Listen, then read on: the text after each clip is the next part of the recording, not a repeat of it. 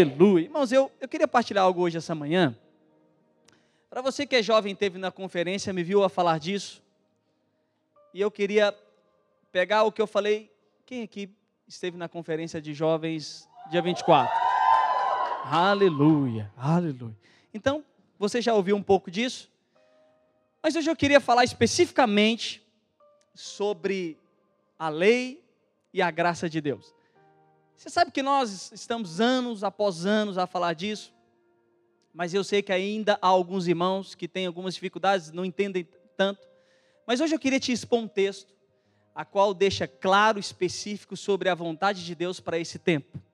A vontade de Deus para o tempo que a gente vive, que é a nova aliança que veio em Cristo Jesus. Amém? Quem aqui está em Cristo? Isso é muito mais poderoso do que você pode imaginar. Nós estamos em Cristo. Então, aquele que está em Cristo, quando Deus olha para mim, para você, ele enxerga quem? Cristo. Ele enxerga Cristo. Então, hoje eu queria fazer uma explanação de um texto que, particularmente para mim, é um dos textos mais fantásticos do, do Novo Testamento, a qual nos traz algumas compreensões sobre velha e nova aliança. Então, abra sua Bíblia aí em Mateus, no capítulo 17. Mateus capítulo 17.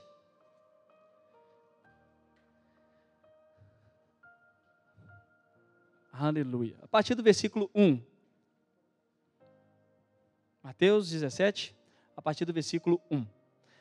A palavra de Deus diz assim: Seis dias depois, Jesus tomou consigo Pedro, Tiago e João, irmão de Tiago, e os levou, em particular, a um alto monte Ali ele foi transfigurado diante deles. Sua face brilhou como o sol e suas roupas se tornaram brancas como a luz.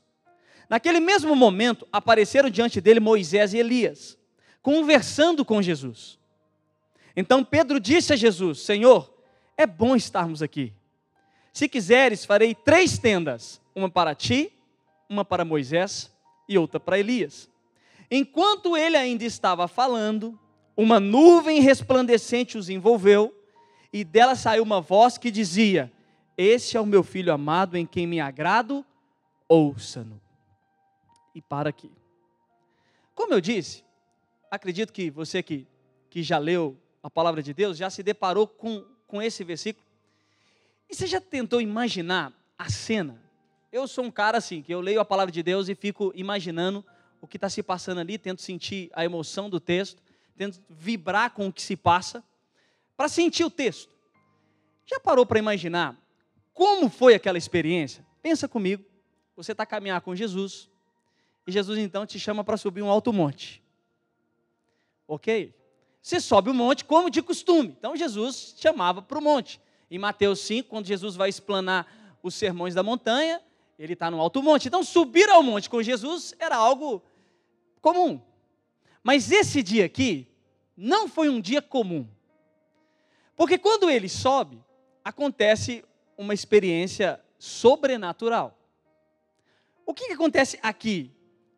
Jesus então é transfigurado, ele está ali agora com um corpo de luz resplandecente, ele está então numa outra dispensação, não mais numa forma, entre aspas, humana, mas uma forma divina, e aparecem dois personagens a qual nós conhecemos muito bem, que é Moisés, repita comigo assim, Moisés. Por que, que eu estou pedindo para você repetir? Para você não esquecer. Então, olha, Moisés e Elias, repita comigo, Elias. Então, olha, quem aparece ali? Moisés e Elias. E a Bíblia então diz que nesse momento estavam quais pessoas em cima do monte? Moisés, Elias, Jesus, Pedro, Tiago e João. Essa era a turma. O engraçado é que Jesus tinha 12 discípulos, mas só convidou três para subirem. Alguém já parou para pensar nisso?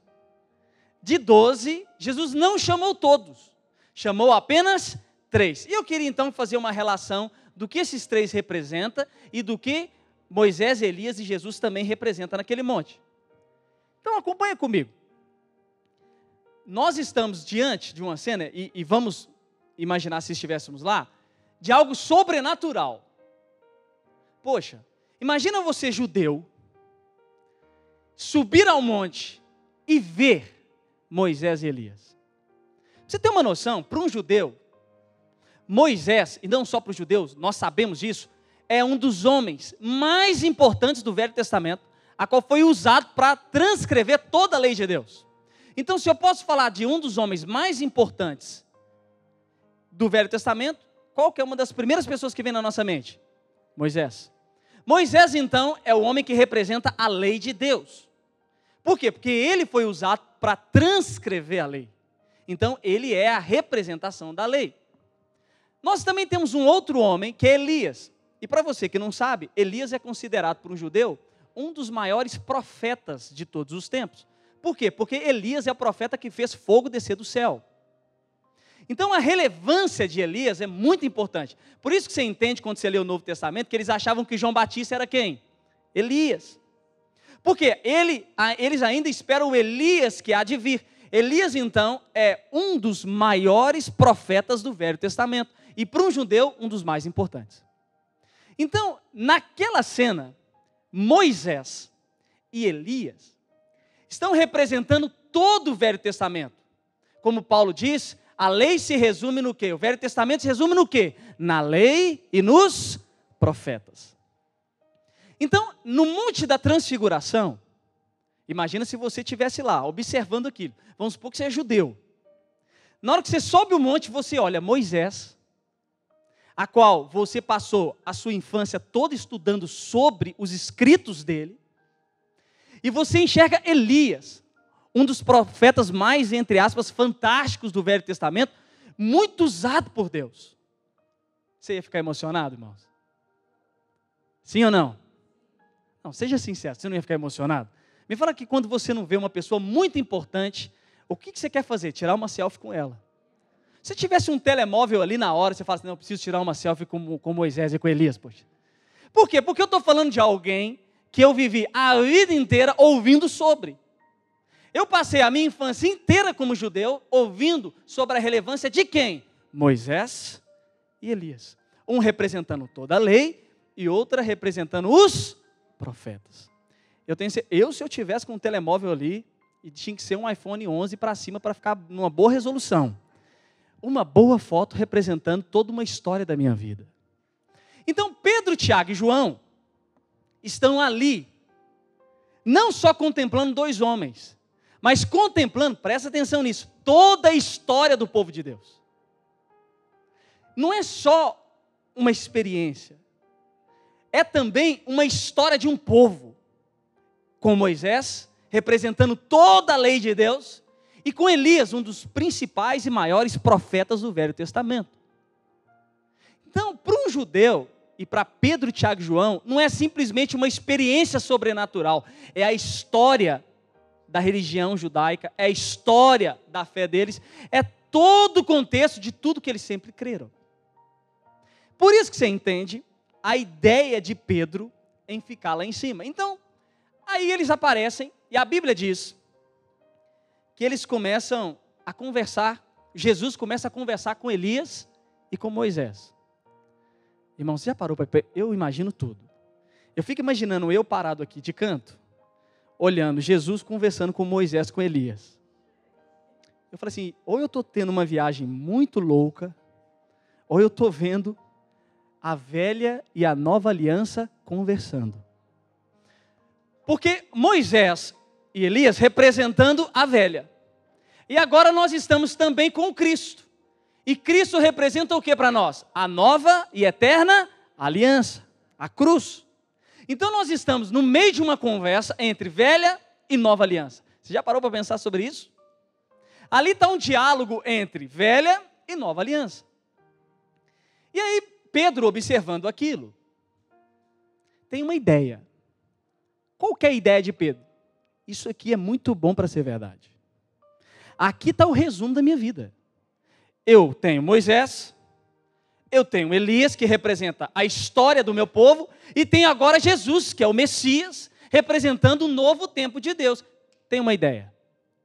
Vamos fazer o seguinte: vamos montar três tendas, vamos ficar aqui, e minha vida já se resume, está completa, não preciso de mais nada. Então, para Pedro, a velha e a nova aliança se casam. E além de se casar, eu posso misturar e deixar todo mundo junto. E deixando todo mundo junto, é a vontade de Deus, entre aspas, naquele momento. Porque está ali Elias, está ali Moisés, está ali Jesus, está a lei, está os profetas, está a nova aliança. Vamos fazer o seguinte: junta todo mundo, põe cada um em uma tenda e vamos ficar aqui em cima. Nós não precisamos de mais nada. Porém, no meio da ideia, a Bíblia diz algo fantástico: que Deus intervém. Como que Deus intervém? Presta atenção aqui, olha. Então Pedro disse a Jesus: 4. Senhor, é bom estarmos aqui. Se quiseres, farei três tendas: uma para ti, uma para Moisés e uma para Elias. Enquanto ele ainda estava falando, então, Pedro ainda dizia, enquanto aí no meio da fala, uma nuvem resplandecente o envolveu. Os envolveu e dela saiu uma voz que dizia. Então Deus interrompeu a fala. Percebe que Pedro ainda está a falar quando Deus intervém para a conversa e fala assim: aponta para Jesus e fala: Este é o meu filho amado. Dei ouvidos a quem? A ele. Isso aqui é muito sério. Porque Deus não falou, ouça todos. Deus também não disse, ouça Moisés, ouça Elias e ouça também Jesus. Não. De todos que estavam no meio da conversa, a fala de Deus foi muito singular. O meu filho é este, deem ouvidos a ele. Mas por que, que Deus não falou para ouvir também Moisés e Elias? Sendo que ali está a representação de tudo. Ali está a representação da velha e da nova aliança. Deus poderia falar assim: olha, a ideia das três tendas é boa e deem ouvidos, porque cada um vai ter uma parcela de contribuição no, to, no novo tempo do ministério de vocês. Não. Deus fala assim: esse é o meu filho, em quem eu amo e tenho prazer. Deem ouvidos a Ele. E é sobre isso que eu queria falar bem rapidamente. Você já parou? Agora deixa eu te falar uma, uma, uma coisa engraçada. Os irmãos sabem, quando você lê o Novo Testamento, já parou para analisar que quando Jesus pregava, as pessoas paravam para ouvir? Sim ou não? A Bíblia diz que multidões de pessoas o quê? O perseguiam, iam atrás dele para o quê? Para ouvir aquilo que ele tinha a dizer. Trazendo para o nosso contexto, a nossa mensagem também tem, deve ter a mesma referência de atração. Por que, que muitos de nós, e, e não trazendo por um lado negativo, mas por que, que muitos, ou nós pregamos às vezes e as pessoas não querem ouvir? Você já parou para pensar nisso? Hoje eu estou te fazendo refletir. Se Jesus pregava algo e as pessoas queriam ouvir, por que, que às vezes nós pregamos e as pessoas não querem ouvir? Olha, para você ter uma noção, a primeira pregação de Pedro em Atos, mais de 3 mil pessoas se converteram, apenas pela exposição de Cristo. A Bíblia diz em Atos, depois que vem o Pentecoste, que quando Pedro expõe a Escritura em Cristo, mais de 3 mil pessoas se converteram. Você crê que você pode pregar a Cristo e mais de 3 mil pessoas se converterem? Você crê nisso? Você crê que a nossa igreja pode dobrar de tamanho numa pregação só? Sim ou não, irmãos? Se você olha para a mensagem de Jesus, você percebe o que? As pessoas queriam ouvi-lo. Por quê? Porque haviam boas notícias da parte de Deus. Se você analisa Pedro, você vê as pessoas ouvindo e crendo. Por quê? Haviam boas notícias da parte de Deus.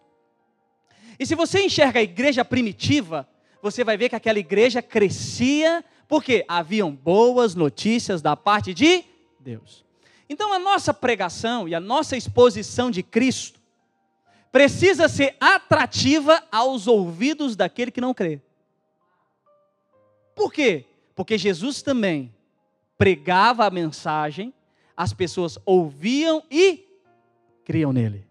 Pedro e os apóstolos também pregavam a mesma mensagem, expunham Cristo, as pessoas ouviam e criam nele. Agora, se nós pregamos e não atraímos pessoas, possivelmente a nossa mensagem pode estar misturada. E se a mensagem estiver misturada, nós também podemos causar muito mais uma repulsa do que uma atração. Por que eu estou a dizer isso?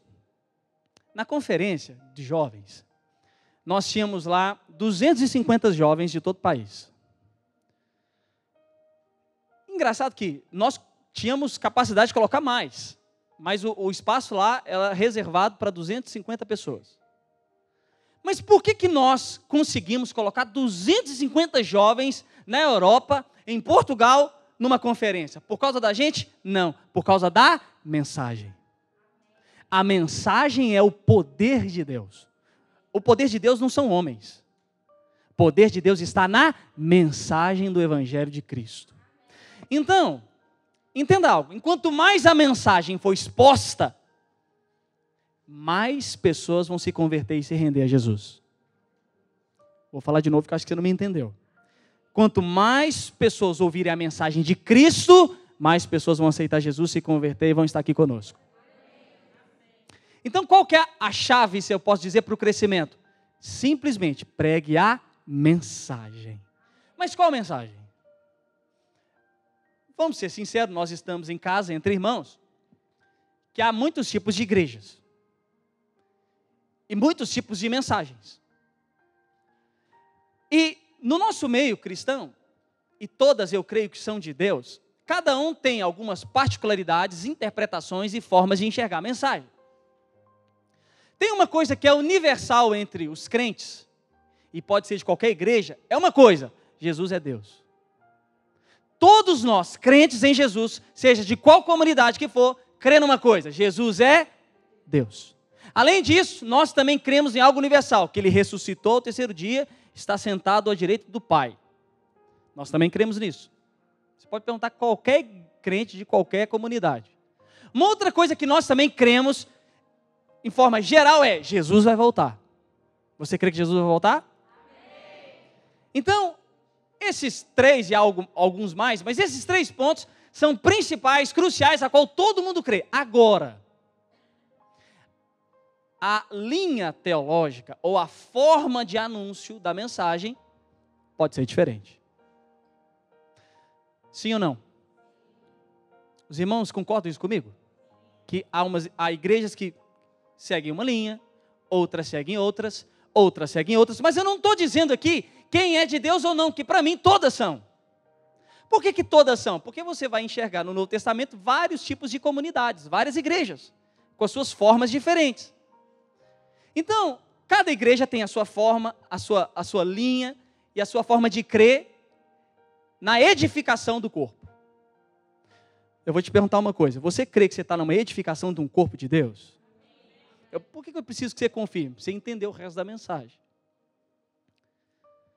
Então, nós cremos no quê? Pastor, então você diz que cada igreja tem a sua forma de interpretar. E nós? Hoje eu vou explicar para você o que, que nós cremos. Primeiro ponto que eu queria falar do texto é que Jesus levou três. Três, por algo de uma interpretação minha, proposital, para representar três tipos de discípulos que podem ser gerados depois da mensagem. Primeiro ponto. Primeiro ponto. Tem Pedro, Tiago e João. Pedro, Tiago e João são discípulos? Sim ou não? São discípulos. Além disso, Pedro, Tiago e João, depois, em Atos, o início, eles são agora precursores da mensagem. Sim ou não? Então, eles agora são aqueles que, de primazia, vão representar a mensagem de Jesus. Então, você concorda comigo que os apóstolos precisavam ser bem filtrados em entender a mensagem para que ela não passasse de uma forma mal entendida, era muito importante. Então Jesus leva Pedro, Tiago e João. E eu queria trazer o paralelo desses homens com o paralelo dos três tipos de mensagem, ou três tipos de igreja, ou três tipos de irmãos que podem crer no resultado da mensagem. Como eu disse, todos de Deus, mas cada um dentro de uma linha. Primeiro, eu queria falar de Pedro. A gente, eu acho que você já estudou sobre a personalidade, a personalidade de Pedro. Sabe que Pedro é alguém que biblicamente você enxerga que ele é um pouco de, um, de uma personalidade mais forte. E Pedro vive uma cena muito interessante, que está lá em João 18, 10. A Bíblia diz assim: Simão Pedro, que trazia uma espada, tirou e feriu o servo do sumo sacerdote, decepando-lhe a orelha direita. O nome daquele servo era Malco. Pedro, ele traz uma representação daquele tipo de irmão que ainda vive baseado na lei. O que, que Pedro faz aqui? Jesus estava para ser preso. Jesus está vivendo um ataque. E o que, que Pedro faz? Arranca uma espada e corta a orelha de uma pessoa. Aí eu me recordo da lei: olho por olho e dente por dente. Pedro pode nos representar o tipo de irmão que anda com Jesus, mas ainda está pautado na lei, na forma. É preciso obedecer todas as coisas. Se alguém me ferir, eu firo de volta. Por quê? Porque a lei ensina que olho por olho e dente por dente. Pedro, então, você já parou para imaginar? Três anos andando com Jesus, eu te pergunto: o que, Pedro está fazendo com uma espada na, na roupa? Irmão, você está três anos andando com Jesus. Quase no fim da história, você me aparece com uma espada escondida. É uma coisa engraçada. A pergunta que eu faria para Pedro assim: você não sabe com quem que você está andando. No meio da história, três anos andando com Jesus, Pedro me aparece com uma espada de onde? Por quê? Porque Pedro ainda tinha raízes da lei. E a lei ensina o quê? Se alguém te agredir, agrida de volta. Porque se é olho por olho, também será dente por dente. Então, quando Pedro está no Monte da Transfiguração, ele olha para Moisés e ele se identifica. Ele fala: Eu conheço esse. Porque eu já vou aplicar daqui a pouco o que ele ensina, através da lei de Deus, é claro, da punição como resultado, das regras, da imposição. Igrejas, com todo respeito, ou irmãos que vivem na lei, ainda acham que precisam cumprir tudo para ser aceitos por Deus. Então estão sempre à procura de um cumprimento para Deus me aceitar.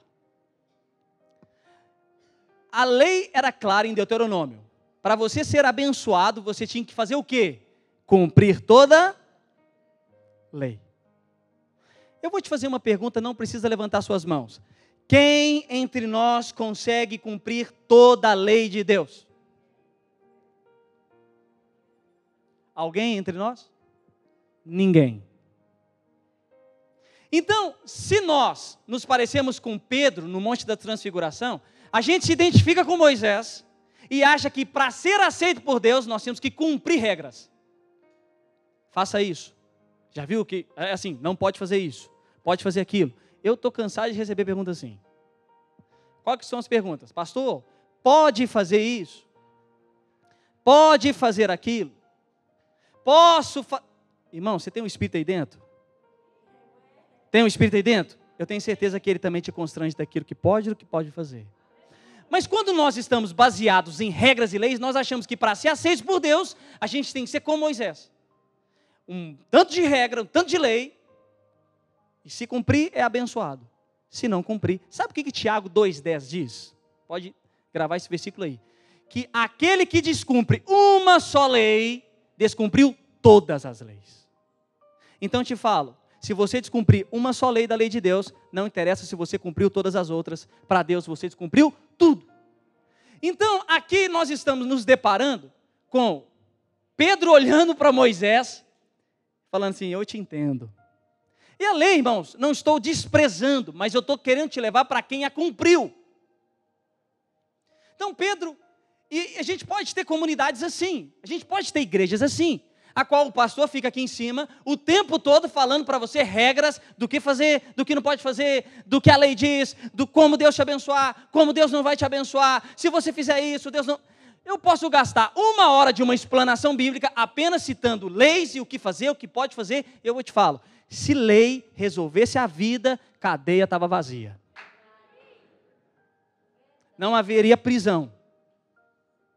Se regras e leis resolvessem a vida de um homem, nem Cristo precisava ter vindo. porque a própria lei já existia antes dele vir. Então, quando eu vivo a minha vida cristã baseado apenas na lei de Moisés, como regras do posso, posso, posso, não posso, vou ser abençoado, não vou conseguir, fiz isso. Eu lembro uma vez, o pastor Felipe que conta essa história, na verdade, não sei se é o pastor Felipe ou o pastor Wilson, que ele, o carro dele tinha variado, e aí no meio da conversa descobriu que o mecânico era crente. E aí o, o mecânico falou assim: rapaz, você não sabe o que aconteceu essa semana? Eu bati o carro.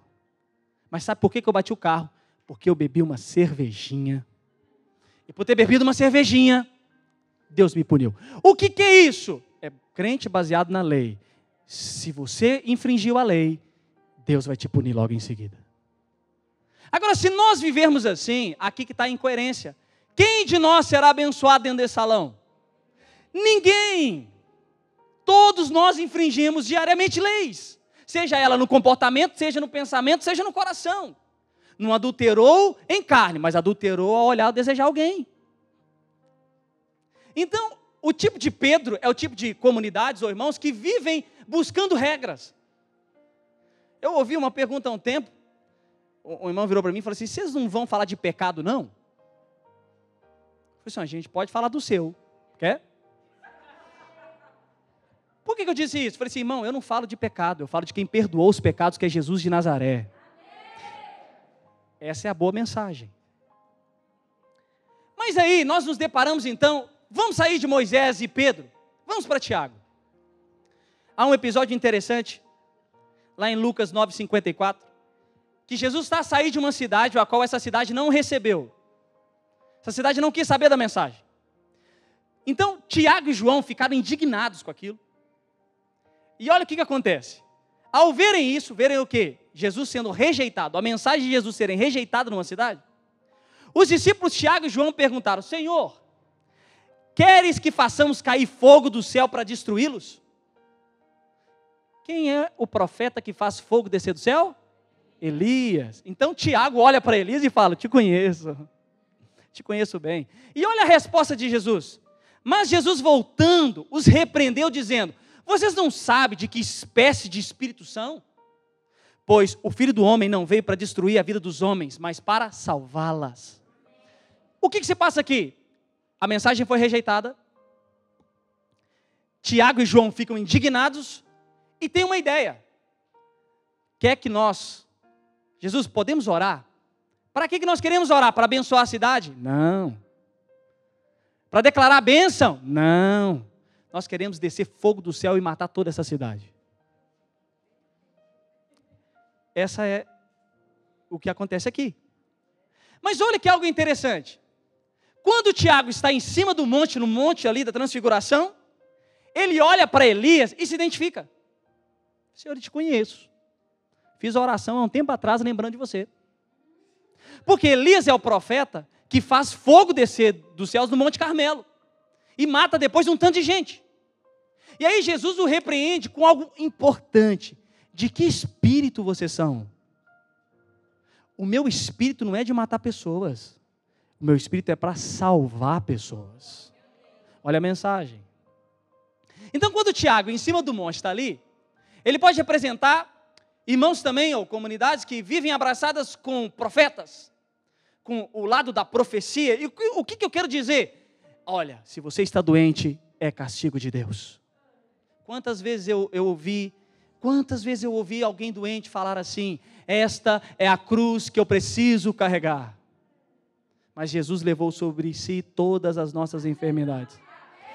Mas, por um outro lado, se relacionando, e entendo o que eu digo com profeta, é o tipo de irmão que está sempre com a palavra de condenação.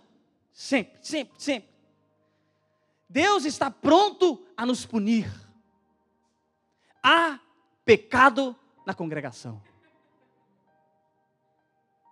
Elias era um profeta muito usado por Deus e eu não estou desmerecendo, entenda isso. Estou falando de uma nova e eterna aliança que começou. Mas então, Tiago olha para Elias, se identifica, porque ele tem o mesmo espírito, andando com Jesus e com o espírito de Elias. Pode isso? Como pode alguém andar com Jesus e querer fazer fogo descer do céu, irmão? Como pode alguém andar com Jesus e querer matar toda uma cidade? Por quê? Porque eu ando com Jesus, mas o espírito não é o mesmo. Então Tiago ali olha para Elias e se identifica. E nós também podemos, às vezes, nos relacionar mais com Elias dentro desse espírito. De eu chegar aqui em cima e começar a dar um tanto de punição. Olha, Deus está. Eu lembro uma vez um irmão que me falou: o irmão estava passando uma dificuldade muito grande. Ele teve que assumir uma comunidade às pressas, porque teve um problema com o pastor. E ele assumiu com o coração de servo. E aí ele me procurou, sabe por quê? Porque uma pessoa virou para ele e falou assim: Deus está irado com você e essa igreja não vai prosperar. E eu te pergunto: Deus está irado com alguém aqui? A ira de Deus foi emplacada na cruz do Calvário. Então, espírito de Elias é o tipo de relacionamento do seguinte: eu estou aqui e sempre profetizando coisas, mas no lado negativo, há pecado, Deus está irado, Deus vai punir. A sua doença foi Deus que colocou. Eu fico imaginando se eu, como um pai, se a minha filha me desobedecesse, eu colocasse ela dentro do meu carro e soltasse ela ladeira abaixo. Já pensou? O que você pensaria de mim? Se eu pegasse a Clara, e agora a Olivia, tem 20 dias, elas me desobedeceram, eu falo assim, como forma de puni-las, eis que te digo, meninas. Coloco elas dentro do carro, solto elas num, num, num barranco, elas não morrem, mas fica muito ferida, e eu falo, isso é para você aprender nunca mais desobedecer o seu pai. Você acha que eu, em sã consciência, faria isso? Sim ou não, irmãos? Eu tenho certeza que você me denunciaria. E por que, que nós achamos que Deus também faz? Sendo que Ele é um bom pai. Então, ser ligado ao espírito de, de Elias é sempre essa linha de se relacionar com punição, condenação. A doença é a sua cruz, você tem que ficar doente. Você fez algo que desobedeceu a Deus, fique doente. Meu Deus, que pai é esse que coloca doença num filho? Irmãos, tem que ser tem que ser muito insensível para virar para alguém que está com cancro e falar que foi Deus que colocou sobre ela. Desculpa a minha sinceridade. Quem já passou por isso, ou vive alguém em família, sabe a dor do que é alguém com cancro, e aí ainda alguém virar para ela e falar assim: Deus colocou para te ensinar algo, mas não tem outra forma de ensinar, não, gente. Deus está tratando. Mas não há uma forma de tratamento diferente, precisa colocar um cancro em alguém. Esse é o espírito de Elias. Qual que é? Destrua a cidade, porque não aceitou o evangelho. Eu lembro uma vez, conto isso sempre, deixa eu olhar minha hora, que a minha irmã a minha irmã estava na roça, numa quinta, e uma pessoa foi lá falar do Evangelho. E quando a pessoa chegou lá, a minha irmã, a família dela não são cristãos. Falou assim: Você tem Bíblia? Você tem Bíblia? Ficou perguntando para todo mundo: Você tem Bíblia? Aí todo mundo falou assim: Não, não, a gente não, não conhece. Ela tirou várias Bíblias e falou assim: Então pega e vai ler. Então pega e vai ler. Pega e vai ler. Porque quem não lê já sabe o destino delas. Pega e não lê. Que mensagem é essa? O tipo de mensagem que ninguém quer ouvir. Por quê? Você prefere ouvir que há um inferno reservado para o que não crê ou que há um céu reservado para todo aquele que confessar Jesus? Então, a boa notícia que eu tenho para você é: se você confessou Jesus, há um céu reservado para você. Essa é a boa notícia. Aí, aleluia. E agora eu vou correr para o fim. Correr para o fim. Nós temos um outro personagem que é João. João é aquela, e agora? João é o apóstolo do amor. Se você ler as cartas de João, você vai ver que ele se auto-intitula como o apóstolo amado. Só que João, ao mesmo tempo que é o apóstolo do amor, ele estava com Tiago com a vontade de descer fogo sobre uma cidade. A Bíblia diz em, em, lá em Lucas 9 que Tiago e João estavam querendo descer fogo dos céus. Então, Pedro, Moisés. Tiago, Elias. E João? João é o tipo de irmão que quer misturar Moisés, Elias e Jesus. É o tipo da frase assim: Deus é amor, mas é justiça também. Se Deus fosse aplacar sua justiça sobre nós, aqui agora, não vou falar de Cristo, quem sairia vivo daqui? Vamos nos nivelar, irmãos se Deus aplacasse a justiça sobre áreas da nossa vida, a justiça de Deus, não a justiça nossa, quem daqui sairia ileso? Nem precisa responder. Então, João é aquele que anda com Jesus, mas também está compactuado com Elias. Só irmão, eu te amo, mas eu vou pegar você depois. Então são, e aí representa a maioria, de irmãos que cedem graça, mas também cedem muita lei sobre os outros. Eu sempre falo que são tipos de irmãos que é graça para mim e lei para você. Para mim, Deus me perdoa. Para o outro, rebenta, amassa, Senhor, corrige. É tão engraçado que às vezes os irmãos que sempre vêm apontar o erro de alguém comigo são os irmãos também que têm uma trave no seu olho. É incrível. Às vezes, os irmãos que andam com Elias e Jesus, eles estão sempre observando o cisco no olho de todo mundo aqui, mas nunca enxerga a trave que está no seu. Por quê? Porque mistura a mensagem do amor, a mensagem da nova aliança com a velha aliança. Por fim, que agora a gente tem ceia hoje e eu vou terminar. Então, pastor, você tem Pedro, Moisés, Tiago, Elias, João, Moisés, Elias e Jesus. Qual é a mensagem que precisa ser filtrada e chegada até nós, para que nós possamos entender? Presta atenção no que Deus falou. No versículo de Mateus 17, Deus chamou Moisés de filho? Você encontra isso no texto? Sim ou não? Não. Você encontra Deus chamando Elias de filho? Não há referência. Deus chamou apenas um homem de filho. Quem? Jesus. Moisés e Elias são servos. Jesus é filho de Deus. É diferente.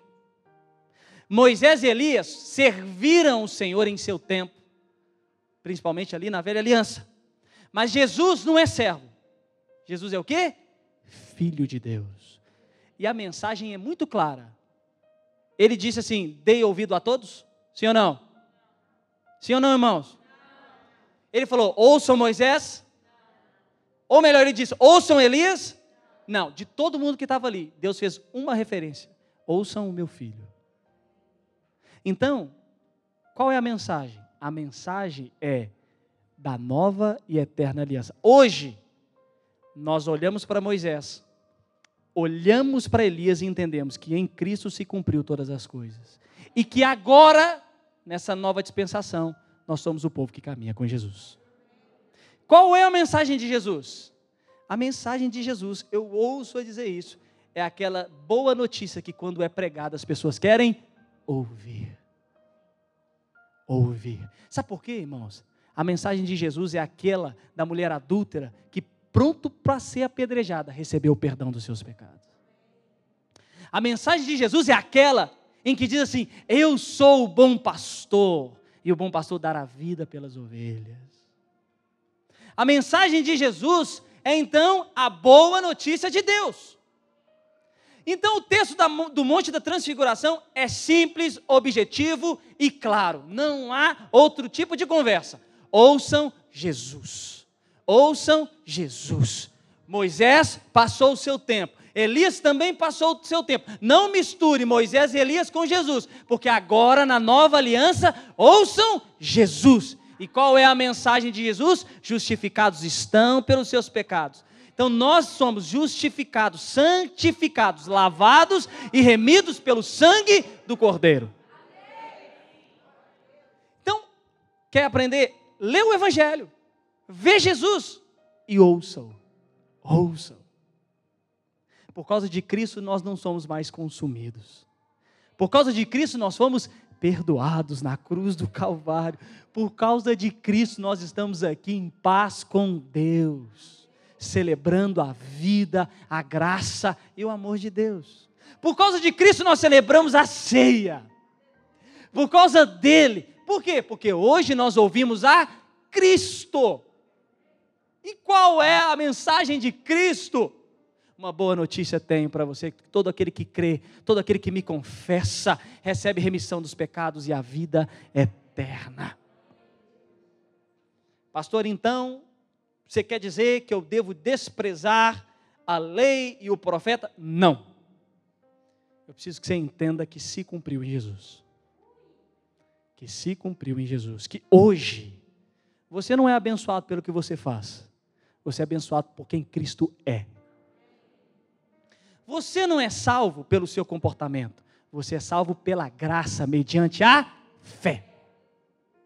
Que hoje você é aceito não porque você é um bom cidadão e um bom crente, mas porque Cristo fez aceito na cruz do Calvário. Então, nada do que você faça te torna aceito por Deus, mas tudo que Cristo fez o tornou aceito por Deus. Porque se o meu comportamento me, me, me aceitasse diante de Deus, eu não precisava de Jesus. Eu mesmo me comportava bem, Deus me aceitasse. Mas vendo que ninguém, que todos pecaram e carece da glória e da graça de Deus, Deus então enviou o seu filho para que ele morresse no nosso lugar. E agora em Cristo todos que creem se tornassem aceitos por Deus. Essa é a mensagem. Essa é a mensagem. Por que, que nós, como jovens, temos crescido e como igreja crescido e muito? E vamos crescer mais? Por causa da mensagem. Quem entrar nesse salão vai ouvir: há perdão liberado para você que crê. Quem entrar nesse salão vai sempre ouvir: há salvação para você que crê. Quem entrar aqui vai ouvir as palavras de quem? De Jesus de Cristo. Por quê? Porque no Monte da Transfiguração, a direção divina de Deus foi clara: deem ouvidos ao meu filho deem ouvidos ao meu filho, ouçam-no, escutem a mensagem. Pedro entendeu. Eu vou te falar uma coisa, Tiago também, e João também. Sabe por quê? Olhem para as obras a partir de Atos dos Apóstolos. Uma igreja que cresceu sem precedentes. Esse Pedro que cortou a orelha de Malco, numa exposição de Jesus, 3 mil pessoas se converteram de uma vez só. Por quê? Porque lá no monte ele entendeu. Eu não posso misturar a mensagem com Moisés. Eu vou ouvir só Jesus. Eu vou expor Jesus. E quando eu expor Jesus, as pessoas vão crer. Vou te dar uma dica. Você quer que, que um, um colega de trabalho se converta? Pregue Jesus para ele. Como, pastor? Fale do amor da cruz da salvação pela fé. E quando ele te perguntar, mas o que, que eu tenho que fazer? Nada, apenas crer. Você crê? Eu vou te perguntar, você crê? Amém. Te pergunto de novo, você crê em Jesus? Amém. Então nós nos encontraremos na eternidade, porque todo aquele que confessa estará com ele salvo.